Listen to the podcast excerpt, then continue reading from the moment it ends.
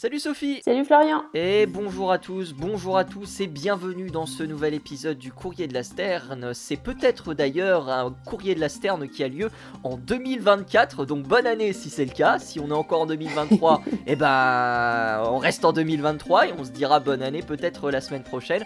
En tout cas, 2023-2024, euh, la formule ne change pas. On se retrouve euh, tous les deux, Sophie et moi, pour parler de nos découvertes ornithologiques lors des 7 derniers jours.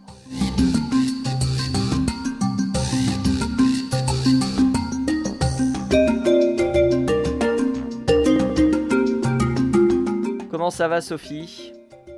Eh bien ça va pas mal. Euh, j'étais un peu malade cette semaine, du coup j'ai eu une idée de, euh, de, de, choses à rechercher sur les oiseaux en rapport avec ça, donc on va en discuter. Ah, Et toi bah, comment ça va? Eh ben on est, on est pas loin des fêtes de Noël. Moi j'ai raconté un tout petit conte de Noël euh, qui a eu lieu au Pays de Galles. Mais je veux aussi parler d'un autre d'un autre événement qui avait eu lieu en 2005 et qui lui pour le coup a fait couler euh, énormément d'encre. Et si tu veux, je peux démarrer avec mon conte de Noël que tu oui, c'est la période. Oui, c'est la période, effectivement. Alors, euh, rien à voir avec euh, le Père Noël, rien à voir réellement avec euh, le sapin, rien à voir avec les fêtes en réalité, puisqu'il s'agit d'une petite histoire très sympathique qui nous vient du Pays de Galles, et plus précisément de la petite ville de Powys. On est dans la province du Brecon, si vous connaissez le Pays de Galles, il y a un magnifique parc national dans lequel j'ai eu l'occasion d'aller il y a oh, fut un temps, au moins une dizaine d'années, un parc national euh, qui s'appelle le Brecon Beacon. Si vous avez l'occasion d'y aller, c'est formidable. C'est vraiment un très très bel endroit. Mais nous, on va pas s'intéresser à ce parc national, on va s'intéresser à un rouge-gorge. Un rouge-gorge oh. qui a élu domicile euh, depuis deux ans dans un magasin, euh, dans un Aldi pour être précis. Euh, donc du coup, ce rouge-gorge est devenu une espèce de petite star hein, euh, dans, la petite, dans la petite ville. Mais si euh, l'affaire a remonté jusqu'au nez de la BBC, eh bien c'est parce qu'une pétition a été lancée lors de cette année, puisque il semblait vis-à-vis d'un certain post sur Facebook, eh bien que l'oiseau était menacé de mort par certains employés. Alors du coup, une pétition a été réalisée euh, sur euh, euh, change.org pour justement faire en sorte que l'oiseau puisse vivre encore et eh bien, dans ce petit magasin qu'il rejoint chaque matin et qu'il quitte chaque soir. La pétition a été lancée le 10 décembre dernier. La pétition a abouti à 353 signatures et euh, cette euh, pétition a abouti puisque le rouge-gorge eh bien, ne sera pas chassé, ne sera pas tué. Et en réalité, bah, ça n'a jamais réellement été le cas euh, puisque le, le, comment dire, le, le manager, l'assistant manager de ce Aldi disait nous n'avons absolument aucune intention eh bien, de faire bouger le rouge-gorge. Tout le monde est d'accord au sein de la compagnie, que ce soit du manager du magasin à euh, l'agent euh, d'entretien, rien ne se passera euh, pour ce rouge-gorge. Il est le bienvenu autant de temps qu'il le veut. C'est gentil ça. C'est une, c'est une très belle histoire. On rappelle quand même que euh, le, fait d'éliminer certaines espèces protégées eh bien, euh, est passible d'amende euh, puisque c'est quelque chose qui est répréhensible par la loi et c'est pour ça aussi mhm. que certaines personnes du côté eh bien, des associations de défense animale galloises se sont penchées sur le sujet. mais voilà, comme dit précédemment, pas spécialement de soucis à se faire pour ce rouge-gorge qui petite anecdote, eh bien, attend 8 heures du matin l'ouverture du magasin pour rentrer dedans, euh, chanter dans le magasin, c'est son territoire, et repartir par la suite une fois que les, euh, une fois que les, comment dire, que les portes, les portes du magasin euh, se ferment. Voilà donc pour cette petite, petite anecdote concernant notre rouge-gorge. Ce qui m'amène à parler. C'est très mignon. Mais oui, c'est une très très belle anecdote. La prochaine, malheureusement, le sera beaucoup moins, puisque je vais oh. parler du domino Dominomus ou Dominomus. Alors non, ce n'est pas le nom euh, d'un euh, oiseau préhistorique, ce n'est pas le nom d'un dinosaure non plus, c'est euh, en réalité le nom qui a été donné à un moineau domestique femelle euh, qui a été abattu le 14 novembre 2005. On est aux Pays-Bas, on est au Frisian Expo Center de Leeuwarden, je ne prononce sans doute pas bien le nom. Et il faut savoir que lors de cet événement, lors de ce 14 novembre 2005, eh bien, il y avait ce qu'on appelait le Domino Day. Le Domino Day, qu'est-ce que c'est? Eh bien, ce sont des passionnés euh, de domino qui se réunissent euh, chaque année eh bien, pour tenter de battre euh, un record du monde du plus grand nombre de dominos qui ont chuté en même temps. Ah oui, oui, effectivement, c'est quelque, chose, c'est quelque chose que vous avez peut-être déjà vu puisque c'était un événement qui était retransmis à la, à la télévision française de 2001 à 2009. Et donc, en 2005, il s'avère que euh, ce record du monde était menacé par une femelle moineau domestique qui était rentrée dans l'exposition, qui a fait oh euh, entraîner la chute de 23 000 euh, dominos. Il a fallu donc prendre eh bien, oh. des dispositions. Dans un premier temps, on a appelé une équipe. alors, sur euh, le communiqué du secrétaire d'État sur lequel je reviendrai un petit peu plus tard, mais peut-être aussi que la traduction est erronée, il parlait d'équipe de désinsectisation. Bon, pour des oiseaux, c'est pas spécialement ce qu'on peut appeler être très pratique. Évidemment, cette équipe a échoué. Ils ont malheureusement fait appel à une autre personne qui s'appelle Duke Fana Bauer, euh, qui est donc une entreprise spécialisée dans l'élimination euh, des nuisances des oiseaux et des mammifères en milieu urbain.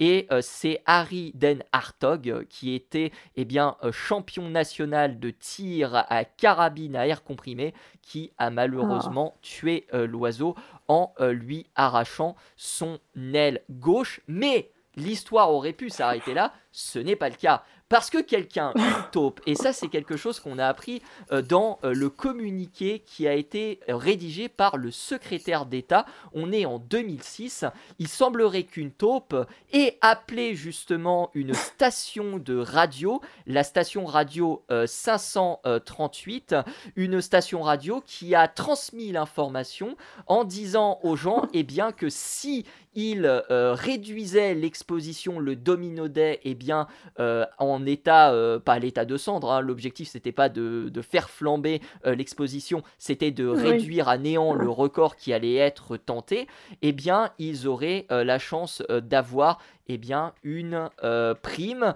Des gens sont alors venus avec des souffleurs à feuilles pour justement essayer de faire euh, tomber euh, les dominos. Finalement, tout le monde a eu la possibilité de se rediriger dans le CAM. Il n'y a pas spécialement eu de protection policière qui ont eu lieu. pour tout ça, eh bien, pour dire que le record a été battu lors de cette année, un record qui sera battu les années suivante.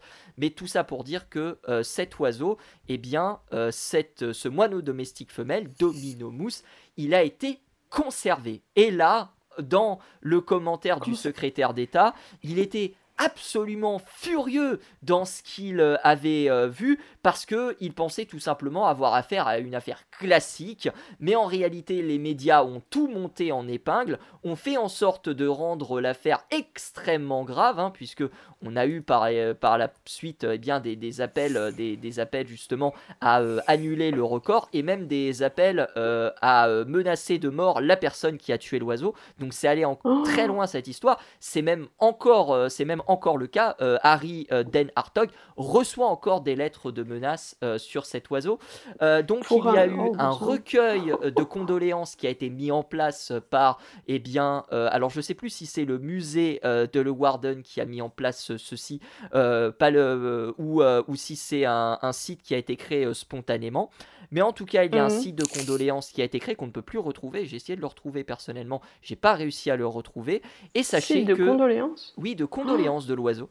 Et sachez euh, que l'oiseau fait maintenant partie de la collection permanente du musée d'histoire naturelle de Rotterdam, où l'animal a été empaillé. Au départ, il devait être éliminé, tout simplement. On devait le détruire. Et puis finalement, aux alentours, euh, euh, d'après le communiqué d'octobre 2006, les événements se sont passés le 14 octobre 2005, eh bien le musée naturel de Rotterdam a récupéré l'oiseau. la personne qui a tué l'oiseau a été condamnée à 200 euros d'amende pour élimination d'espèces protégées avec intention de l'éliminer, ce qui est une circonstance aggravante euh, visiblement d'après euh, la loi en vigueur aux Pays-Bas. Et euh, cette affaire a été conclue aux alentours du 20 janvier, 21 janvier 2006. Donc c'est une affaire qui a été extrêmement rapide à juger et pourtant c'est une affaire qui a fait couler énormément d'encre et encore aujourd'hui. Eh ben, eh ben Quelles histoires Quelle histoire Quelles histoires tu connaissais cette, euh, tu connaissais cette histoire? Ben non, je connaissais pas cette histoire. Tu me l'apprends? Eh ben, écoute, grand plaisir, grand plaisir. Mais euh, bon sang, c'est oh la vache. ouais, quand même, pauvre bestiale. Euh, ouais, effectivement, effectivement. Moi, ce qui, ce que, alors sur le, le moineau, sur le domino moineau, j'ai plus grand chose à dire. Le demi moineau. Euh, j'ai plus grand chose à dire. Euh, par contre, moi, j'ai toujours une question par rapport aux oiseaux qui sont dans les centres commerciaux. Euh, savoir si ça a mhm. vraiment une influence sur les ventes, sur la capacité des gens à acheter des choses. j'ai essayé de trouver des informations là-dessus, j'ai jamais rien trouvé au niveau des études. Je sais pas si toi tu connais un peu le sujet, mais. Alors c'est une très bonne question. pour le coup, je, je dois bien avouer que j'en sais rien. par contre je sais qu'il y a pas mal de centres commerciaux où effectivement tu as des moineaux, tu as euh, des petits oiseaux qui se baladent, alors des pigeons un peu moins souvent parce que c'est quand même un peu gros, mais, euh, mais tu peux avoir souvent euh, du petit passereau qui se balade dans les centres commerciaux et ça n'a pas l'air de déranger grand monde. Hein. Non, non. Faut les gens faire leurs achats normalement. non, non, effectivement. Pas qu'il y ait vraiment un problème. Effectivement, on entend parfois les, les, moineaux, euh, les moineaux chanter pendant qu'on va récupérer euh, diverses, diverses choses dont on a besoin dans, dans, les, dans les magasins. Mais j'avoue que je serais très curieux quand même de, de cette, euh, de, comment dire, de, de, cette, de cette histoire et, et savoir si ça a vraiment une influence. Voilà. Je pense pas. À la rigueur, moi je dirais même que ça a plus une influence positive parce que tu sais qu'il y a, il y a beaucoup de marchés qui se font en extérieur euh, et, du coup, il y a, y a cette ambiance un peu particulière du marché où tu te balades entre les étals, où tu as des gens, pareil, donc tu vas acheter tes trucs, et puis euh, t'entends bah, les oiseaux, t'entends les voitures, t'entends plein de choses autour de toi. Donc je pense que finalement, ces oiseaux, euh, ça, ça, a plus tendance à mettre du baume au cœur que d'être désagréable quand tu vas faire tes courses, non? Enfin, c'est comme ça que je le Ah bah moi, c'est, moi c'est en tout cas, c'est un grand plaisir de de faire mes courses euh, quand les moineaux chantent. Hein. Après, moi, je fais que les regarder, donc euh, du coup, je fais pas mes oui, courses. Mais euh, ah, c'est peut-être un bon point, bon point. Donc pour les ornithologues, peut-être que c'est pas une bonne idée. ok. Exactement. Euh, mais voilà, deux histoires euh, contradictoires que je voulais vous raconter, à savoir également qu'il y a eu un reportage qui a été réalisé euh, par la chaîne SBS 6 euh, qui a réalisé donc un reportage sur l'incident lors de la retransmission en direct euh, de ce pauvre moineau domestique qui est donc eh bien, au musée d'histoire naturelle de Rotterdam. N'hésitez pas à nous dire euh, dans les commentaires si vous avez eu l'occasion eh bien, de connaître cette histoire, si vous avez eu l'occasion de voir cet oiseau quand même quelle histoire pour, pour un petit oiseau comme ça parce que enfin moi évidemment je, ne tirerai pas sur des oiseaux mais même pas pour protéger des dominos, mais enfin quand même. Surtout pas pour protéger des dominos. Non, mais tout ce foin autour de juste finalement euh, un oiseau euh, d'un moineau domestique qui n'est pas spécialement une espèce dont on manque vraiment, euh, même si ils se font de plus en plus rares de nos jours, c'est vrai, mm. mais, mais bon, il y a encore, il y a encore de la marge, j'ai envie de dire. Tout ça, enfin, tout, tout, ce foin médiatique pour ça, ça fait quand même beaucoup, je trouve. Ah, euh. Euh, c'est assez fou, hein. C'est assez fou, mine de mmh. rien. Hein. C'est. Il euh, y, a, y, a, plein d'anecdotes que, que j'ai pas que j'ai pas racontées. j'ai parlé de souffleurs de feuilles, mais il y a des gens qui sont venus avec des souris, par exemple, pour, faire tomber les dominos. Enfin, c'est. oui, alors là, là pareil, niveau éthique, c'est pas top parce que du coup, on va utiliser des animaux qu'on a certainement mis en cage d'une manière ou d'une autre et qu'on lâche dans un environnement qui n'est pas le leur. C'est ça. une démo de domino. C'est ça, c'est ça. T'imagines l'état de stress de la bestiole que tu lâches dans, ce genre de grand hangar, parce que c'est un grand hangar, hein, c'est l'endroit oui, où oui, absolument, comme ça. À noter Avec de la lumière de partout. À, noter également que, que, cet oiseau a eu le droit à deux euh, chansons, voilà, euh, qui ont été composées par une radio locale. Voilà. Des chansons. Euh, deux chansons. Oui, des chansons. Oui. D'accord. Même des. Oh, bah, disons. Eh ben. Ah, c'est une star, hein C'est une star. Ah, bon, ça. Ah, mais faut que je me documente sur le sujet, ça a l'air passionnant.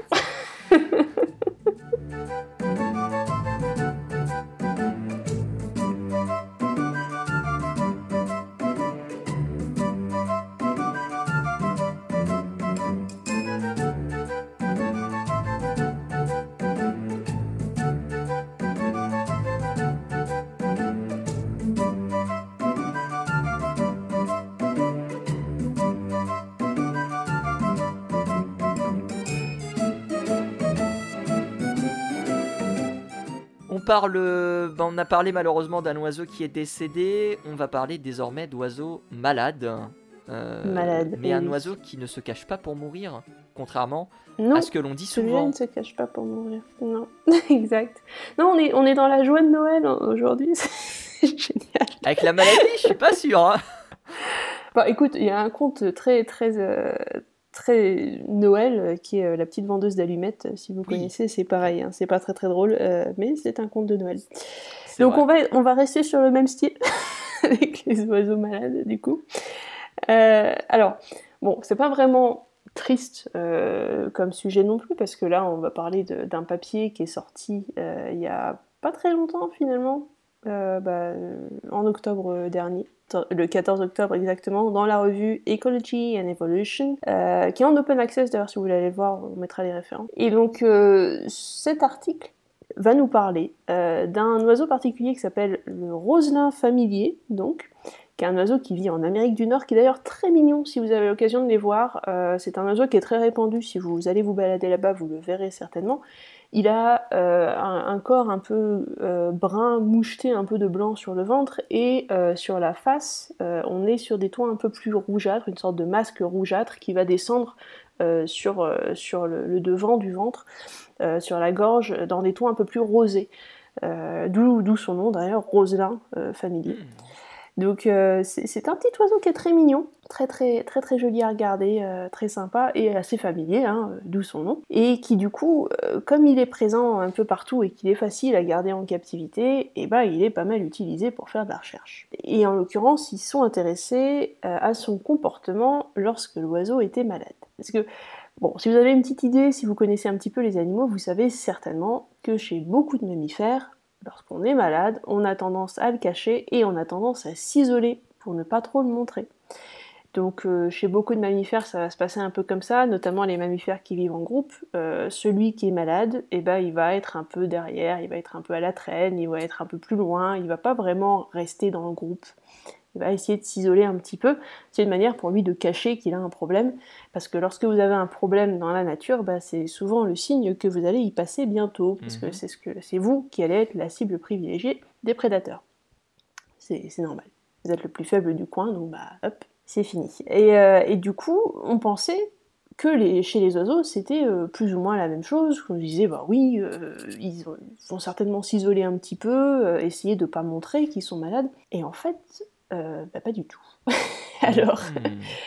ils ont fait une petite expérience. Ils ont pris donc des roselins familiers, des roselins familiers qui, avaient, euh, qui étaient sauvages euh, de base, qui, qui, sont des oiseaux qu'ils avaient capturés dans la nature parce qu'ils voulaient absolument avoir les comportements les plus naturels possibles, donc pas des choses qui ont été apprises en captivité au maximum. Ils voulaient vraiment coller au maximum à l'état sauvage de l'animal. Donc c'est des animaux qui ont été capturés dans la nature, qui sont donc passés en captivité et euh, auquel on va inoculer une maladie, euh, donc une petite bactérie qui s'appelle Mycoplasma gallisepticum, qui n'est pas un truc euh, qui va les tuer, surtout s'ils sont là sous contrôle vétérinaire, parce que c'est ce qui s'est passé. Hein. Le but c'était pas de tuer les oiseaux, le but c'était juste de les rendre un peu malades pour voir un peu comment ils réagissaient. Donc normalement c'est quelque chose qui va vous causer ben, un nez qui coule, une conjonctivite, ce genre de choses. C'est pas normalement l'oiseau euh, il résiste très bien. Hein. Euh, dans la nature, ça peut être un peu plus compliqué parce qu'évidemment, vous n'avez pas les soins vétos, mais en captivité, c'est pas une maladie qui va vous, euh, qui va vous tuer vos animaux.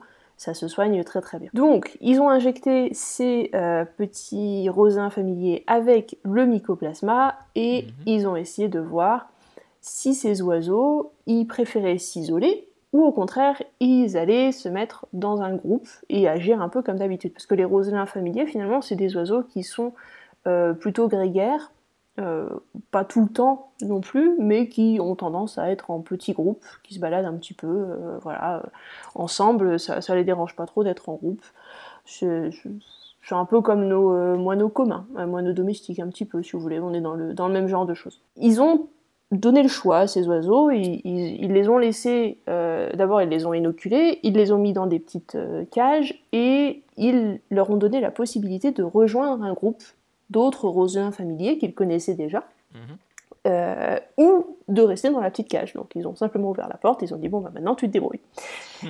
Et, et, dans la plupart des cas, le roselin familier inoculé avec la maladie donc et bah, choisissait d'aller dans le groupe plutôt que de rester dans son coin. Contrairement euh, aux autres roselins familiers qui étaient dans le même groupe que lui, et ben cet oiseau-là agissait encore plus socialement en quelque sorte que d'habitude. C'est-à-dire qu'il allait avoir des comportements encore plus sociaux que ce qu'il avait euh, normalement. Donc il avait plus mangé avec les autres, il allait plus rester avec eux, il allait plus euh, discuter avec. Comme si, tout se passait comme si l'oiseau essayait de montrer qu'il était le plus normal possible, en en faisant vraiment des tonnes, pour montrer, regardez, euh, je vais bien, euh, regardez-moi, tout va bien. Donc évidemment, ça c'est une hypothèse, hein, ils ne le savent pas exactement si c'est ça, il va falloir tester derrière, il va falloir voir un petit peu si c'est effectivement ce qui se passe. Bah oui, voilà. Mais euh, les oiseaux qui sont infectés, ils ont montré une préférence très marquée pour un comportement social avec les autres euh, roselins familiers. Donc, mmh. pareil, ça a été testé sur cette espèce. Ça n'a pas été testé sur d'autres espèces pour l'instant, donc il faudra certainement tester sur d'autres espèces, hein, c'est logique. Mais euh, c'est quand même un résultat assez incroyable. Euh, nous, en tant que mammifères, on pensait pas que ce serait possible. on se disait, bon, bah, non. Et, et ben, finalement, si. donc voilà, c'est un résultat qui est très intéressant, je trouvais. Et qui, après notre, notre histoire de Covid, alors je sais pas ce que tu en penses toi Florian, mais nous avec le Covid on nous a dit surtout isolez-vous, ne restez pas avec les autres, n'allez pas transmettre vos pathogènes aux autres. Et là on a les roselins qui eux par contre vont vraiment avec les autres, alors là on peut pas être plus proche, ils vont carrément coller leurs homologues. C'est vraiment deux comportements très différents en quelque sorte. C'est assez marrant. Moi j'ai plusieurs... Euh, alors après c'est de l'extrapolation toujours parce que comme tu l'as dit, on a fait ça que sur une espèce. Des espèces d'oiseaux, il y en a des dizaines de, enfin il y en a une dizaine de milliers, plus même. Donc euh, forcément, on n'aura pas forcément les mêmes résultats sur, sur d'autres espèces. Euh, mhm. Est-ce que tout simplement les oiseaux auraient peur de la mort? De, de, mourir seuls enfin, je, ne sais pas, j'hypothèse je, j'hypothèse complètement. Mais, euh, mais je je, trouve ce, je trouve ce résultat assez, assez fascinant. Et ça explique aussi euh, pourquoi on a euh, une prolifération, je pense, euh, en partie de la grippe aviaire. Alors après, il faudrait, comme d'habitude, retester ça. Mais, mais ça pourrait aussi expliquer pourquoi, pourquoi la grippe aviaire se, se répand, se répand assez facilement et aussi de manière assez disparate mm. parmi, les, parmi les oiseaux. Exactement. Non, c'est une, une, très bonne observation, exactement, pour la grippe aviaire. Euh, alors après, il y a deux hypothèses sur euh, pourquoi ce comportement, et moi j'en ai une notamment, parce que là, ils en, ils en placent une, mais moi-même j'en ai une aussi, je me dis que peut-être, euh, possiblement, vu mon expérience, mais là, ce qu'ils disent, c'est que possiblement, donc, l'oiseau essaye de, d'avoir un comportement social d'une parce que bah, il veut montrer qu'il est normal et c'est super important vis-à-vis des prédateurs de montrer que vous n'avez pas de problème. C'est, comme je l'ai dit au début, c'est, toujours celui qui a l'air le plus faible, celui qui a l'air en danger, celui qui n'a pas l'air bien, qui va se faire choper par les prédateurs en premier. Mhm. Parce que bah, c'est plus simple à attraper. Donc c'est celui qui va demander le moins d'efforts. Et donc c'est normal. Euh, donc évidemment, l'oiseau a un intérêt à ne pas montrer euh, qu'il est malade. Donc il va essayer d'agir le plus normalement possible. Et la deuxième possibilité aussi, c'est que tout simplement, l'oiseau, en étant dans le groupe, il y a des avantages à être en groupe pour un oiseau, surtout un oiseau qui est tout petit comme ça. C'est-à-dire que le groupe va lui permettre euh, bah, d'être un peu plus en sécurité, parce qu'il y aura toujours un oiseau pour relever la tête, pour voir s'il y a un prédateur à proximité, et puis bah, pour alerter les autres. Alors que lui, il aura peut-être pas forcément la force de faire ça s'il est très malade, ou bien euh, il va euh, peut-être essayer de passer plus de temps à manger pour essayer de récupérer et laisser le travail de surveillance aux autres, par exemple. Mhm. Donc euh, c'est aussi une technique qui pourrait être due au fait que simplement l'animal, euh, bah, il essaie de, survivre. Euh, voilà, trouver la meilleure manière de, survivre. Moi, moi je pense, je pense, je pense qu'il y a un peu de ça. Ce que, ce que j'expliquais en disant qu'il avait peur de la mort, c'est que le fait qu'il se retrouve justement avec le groupe à essayer d'être. Après, on fait de l'extrapolation de fou, hein, ne faites ah pas ça chez vous. ne faites pas ça en science. Attention, c'est fait sous contrôle scientifique uniquement. Cette cascade a été réalisée par des professionnels. Euh, ne faites pas ça chez vous. c'est ça que je disais par euh, c'est ça que je disais par les oiseaux ont peur de mourir c'est que justement le fait de se retrouver en groupe permet d'éviter justement une, une, mort bien plus rapide puisque les, on, le sait avec euh, certains individus qui sont placés aux extrémités des, des, groupes des groupes de vol parce que ce sont les oiseaux les plus les, les, les plus faibles ou, ce genre de ou ce genre de choses là oui. Faut voir faut voir. Il y a un truc à il y a un truc à creuser c'est mais encore une fois je pense que ça je pense que tu fais 10 espèces, t'as 10 résultats différents, quoi. C'est, euh, bah, complètement. Et puis, il faut aussi se souvenir que nous, en tant qu'observateurs humains, on n'est pas capable de savoir quand est-ce qu'un oiseau est malade ou pas. Là, la seule raison pour laquelle ils savaient que ces oiseaux étaient malades, c'est d'une, parce que tu as des symptômes comme euh, euh, la conjonctivite, donc autour de l'œil, ça va enfler un petit peu, donc tu peux le voir que l'oiseau mmh. est malade. Euh, ou alors tout simplement le fait qu'ils les ont inoculés avec la maladie, donc ils le savent qu'ils ont le pathogène. Hmm. Mais, mais sinon, en tant qu'observateur extérieur, en tant qu'humain, euh, en tant que mammifère, donc on n'a pas l'habitude des signes avant-coureurs chez les oiseaux de maladie. Donc on ne sait pas quand est-ce qu'ils sont malades en fait, on ne le voit pas, nous, pas moins d'être vraiment spécialiste de l'espèce en question. Chez, les animaux, euh, chez les animaux au sens large du terme même. Hein. Alors je parle pas forcément des chiens ou des chats, mais euh, tout ce qui va être mammifère, tout ce qui va être reptile, poisson moi personnellement, bah, je ne sais pas. des mammifères quand même. Je ne sais pas reconnaître un poisson euh, malade d'un poisson en bonne santé personnellement. Hein. C'est euh, ah au-dessus, euh, de mes compétences. Hein. mais, mais, ça clairement, clairement. Mais c'est c'est un super sujet et j'espère que ce sera un, sujet qui sera qui sera creusé davantage prochainement avec avec d'autres espèces parce que. Bah, oui, j'espère aussi. Mais, mais du coup, euh, comme on, on n'arrive pas à reconnaître ces, ces symptômes, c'est difficile pour nous de savoir quand est-ce que les oiseaux euh, sauvages ont un comportement un peu différent de mmh. d'habitude. Est-ce que c'est parce qu'ils sont malades ou est-ce que c'est juste parce qu'il y a un autre truc euh, qui font qu'ils agissent un peu différemment ou bien est-ce que c'est juste leur comportement normal mmh. Tu sais pas. Donc c'est un peu compliqué pour nous en fait ce genre de sujet en tant que mammifère et en tant qu'humain. Ça, ça, remet en cause ce qu'on ce ce qu'on dit euh, aussi parce que euh, on dit généralement aux gens qu'un oiseau qui est isolé et un oiseau qui ne bouge pas est un oiseau malade. Euh, et c'est aussi et c'est et, on est en train de enfin c'est une nouvelle donnée à prendre en considération en se disant que bah, peut-être qu'en réalité il n'est pas si malade que ça et il est peut-être pas il est peut-être il est peut-être pas si isolé que ça non plus quoi euh, Exactement. Mais bon.